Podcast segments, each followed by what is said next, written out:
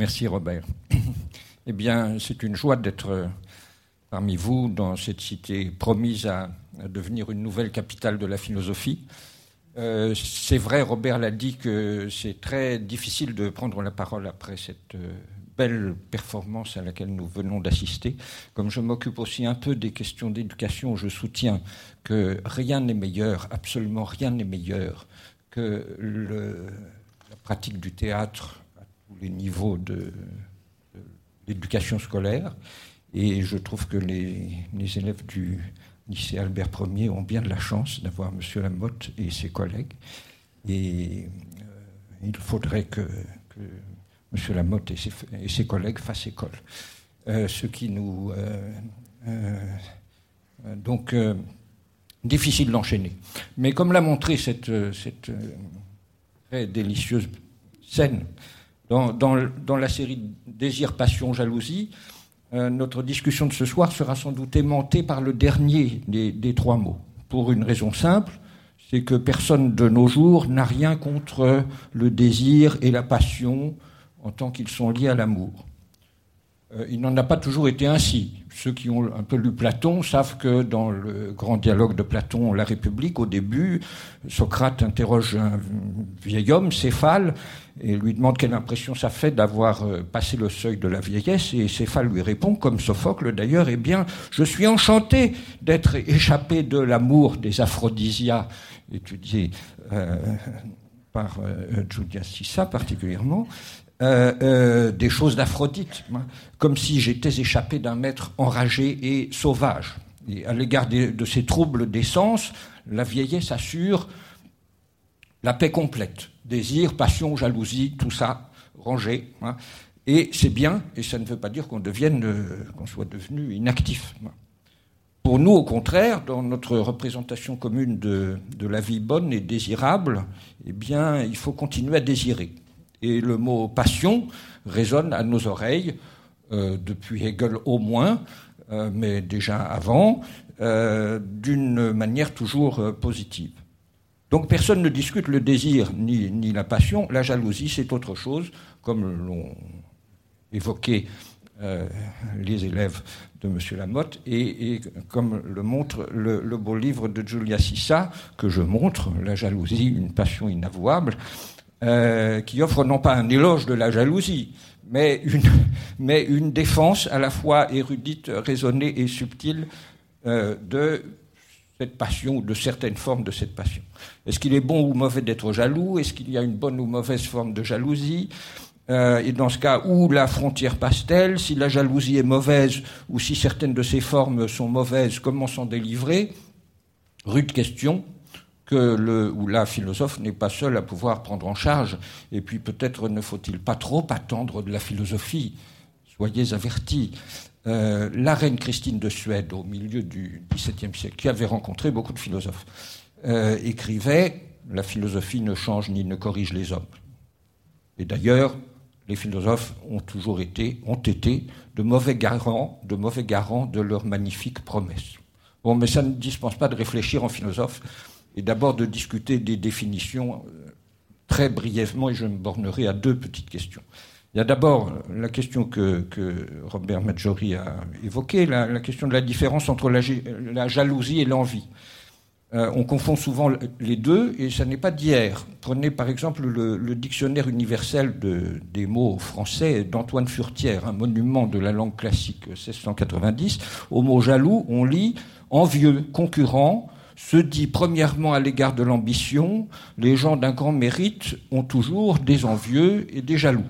Et c'est en second lieu que jaloux se dit particulièrement en matière d'amour de celui qui craint un rival qui partage le cœur de sa femme ou de sa maîtresse. D'où jalousie, passion de l'âme, qui nous fait craindre de perdre ce que nous possédons ou ce que nous désirons de posséder. Se dit surtout de l'amitié et encore plus de l'amour.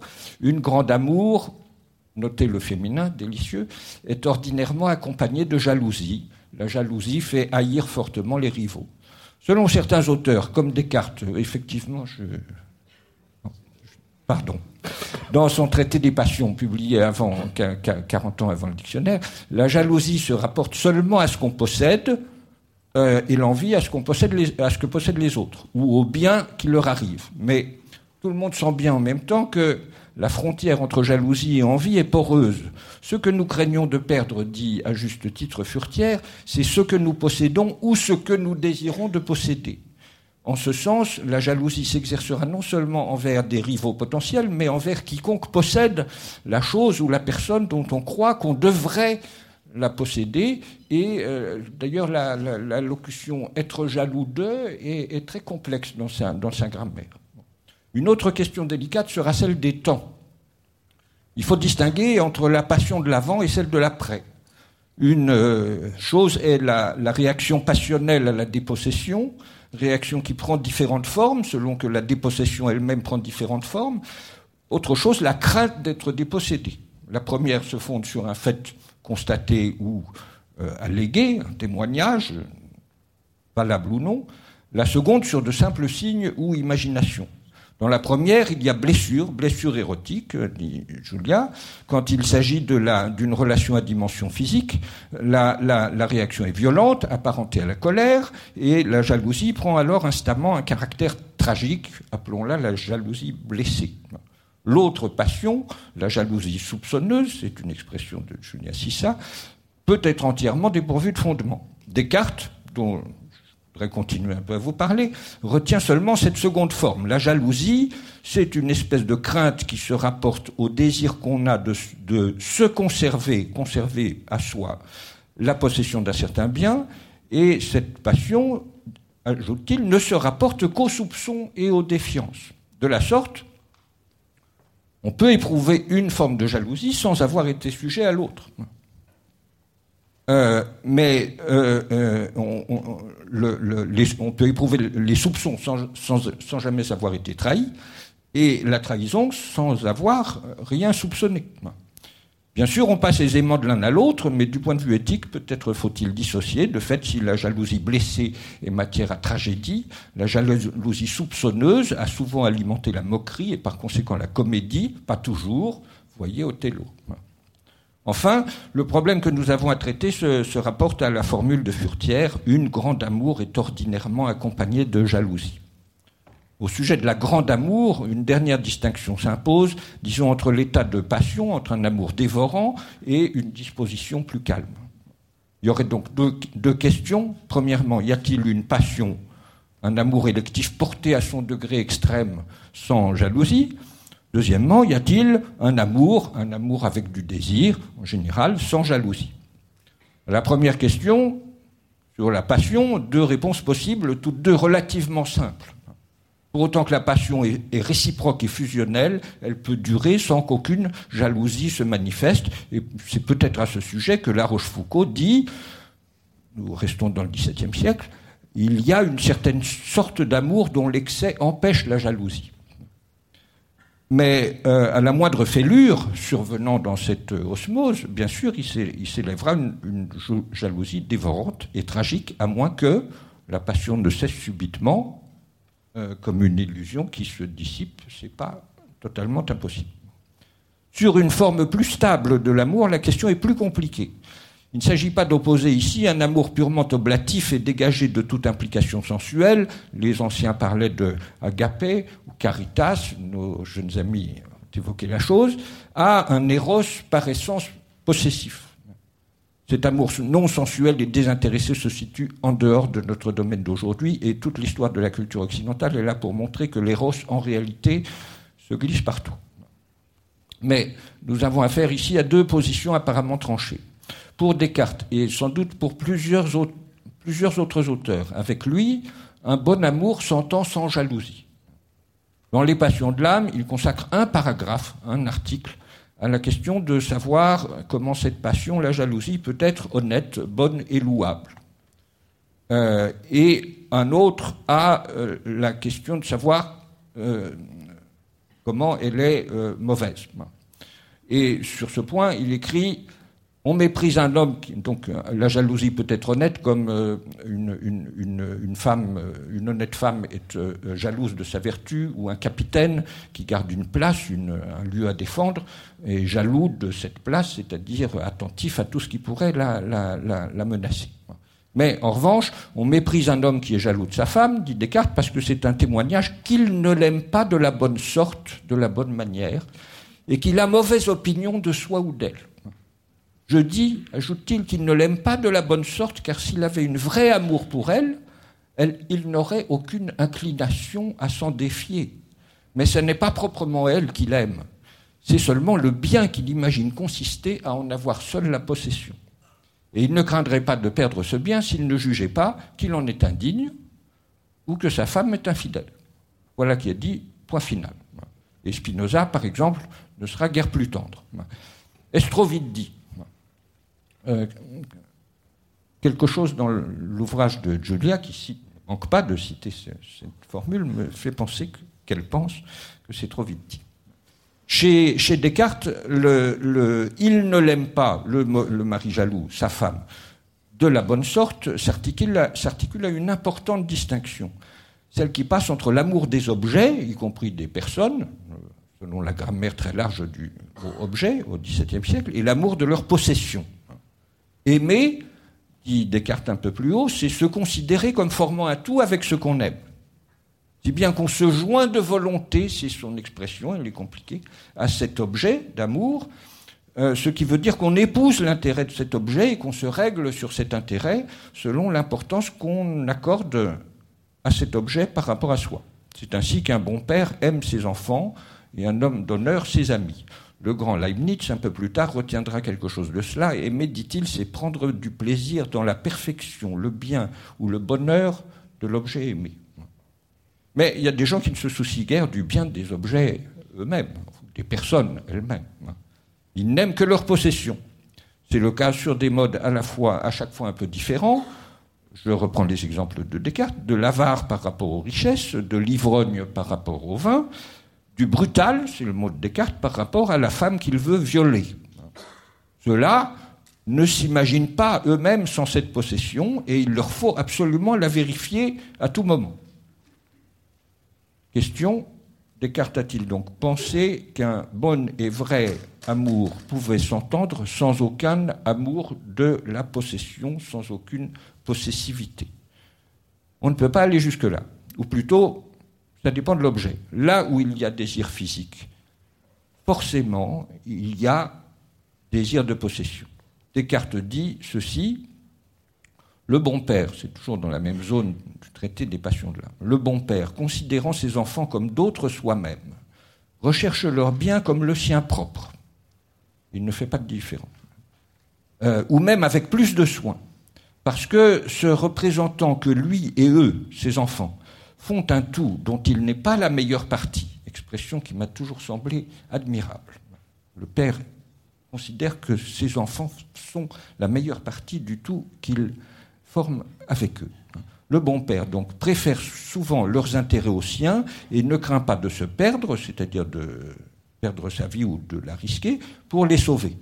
Et il poursuit L'affection que les gens d'honneur ont pour leurs amis est de cette même nature, donc elle tient d'un amour pur, bien qu'elle soit rarement si parfaite, et celle qu'ils ont pour leur maîtresse, euh, je laisse au mot son sens euh, large et un peu ambigu, euh, celles qu'ils ont pour leur maîtresse en participent beaucoup de cet amour humain que le père a pour les enfants, mais elles participent aussi un peu de l'autre, c'est-à-dire de l'amour de la possession.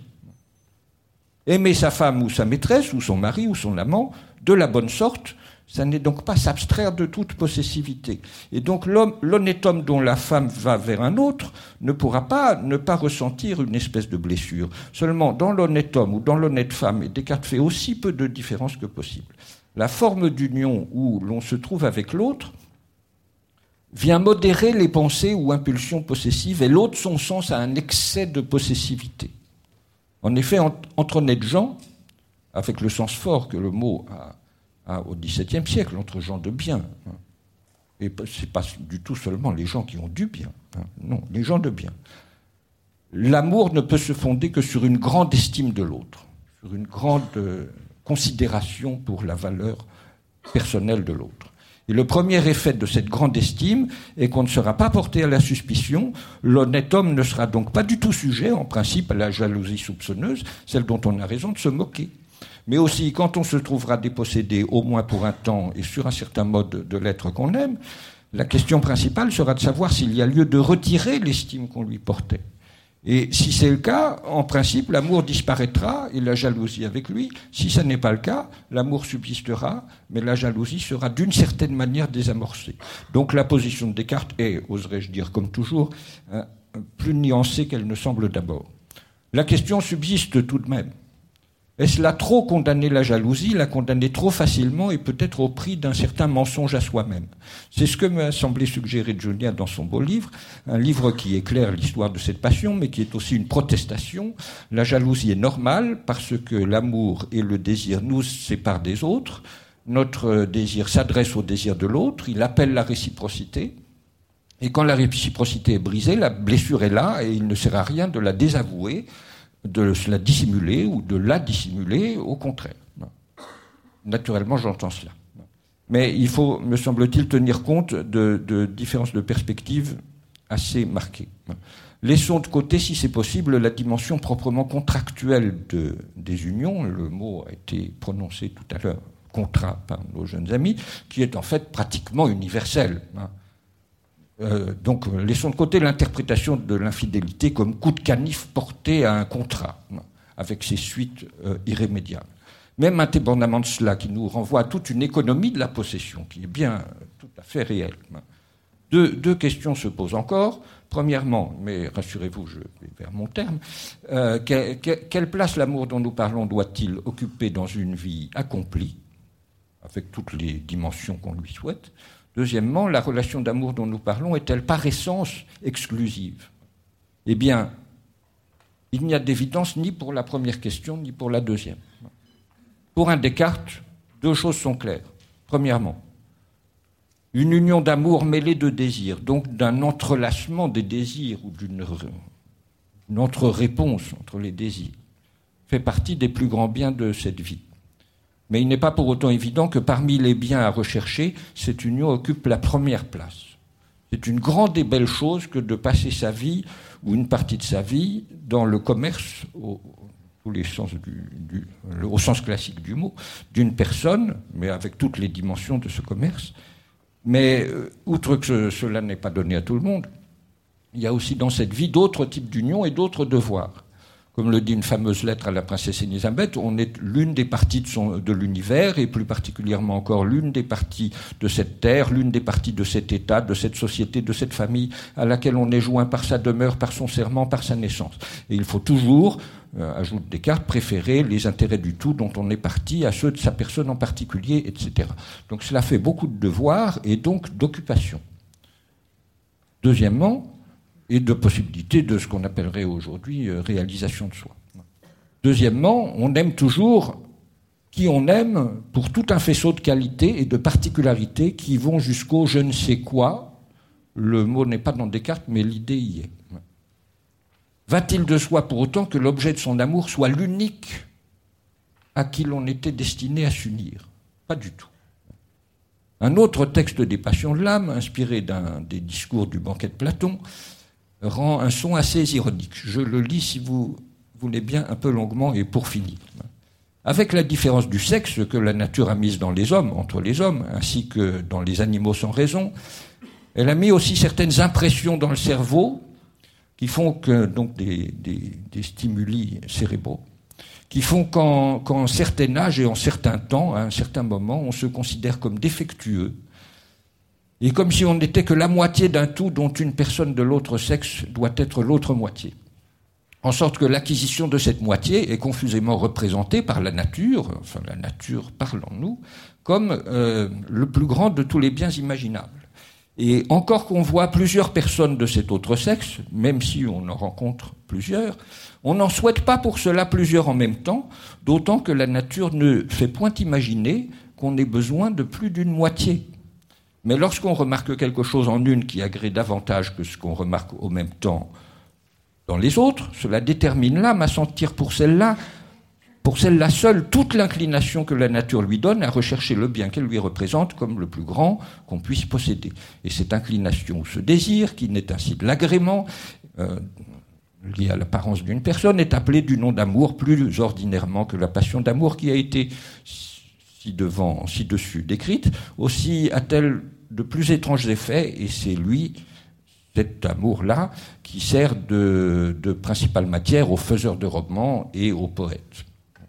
Bon, mais s'il y a une espèce d'illusion, et j'en termine, en principe propre à la jeunesse, hein, s'il y a là une espèce d'illusion, le fait n'est-il pas qu'il y a toujours beaucoup plus d'une personne digne d'être aimée, beaucoup plus d'une qui aurait pu ou qui pourrait nous convenir, et que notre choix d'objet tient toujours en partie aux circonstances, et qu'il n'y a donc pas à s'offenser ni à s'alarmer de ce qu'un être aimé porte intérêt à d'autres personnes. Ceci n'est pas un encouragement au libertinage. D'autant que, le fait est, la nature ne nous fait pas imaginer que nous ayons besoin de plus d'une moitié. Mais l'intérêt pour les autres personnes ne laisse pas d'être licite et honnête pourvu pourvu que quoi? Et ça qui est difficile. Eh bien, pourvu que chacun sache toujours où s'arrêter. Je m'arrête.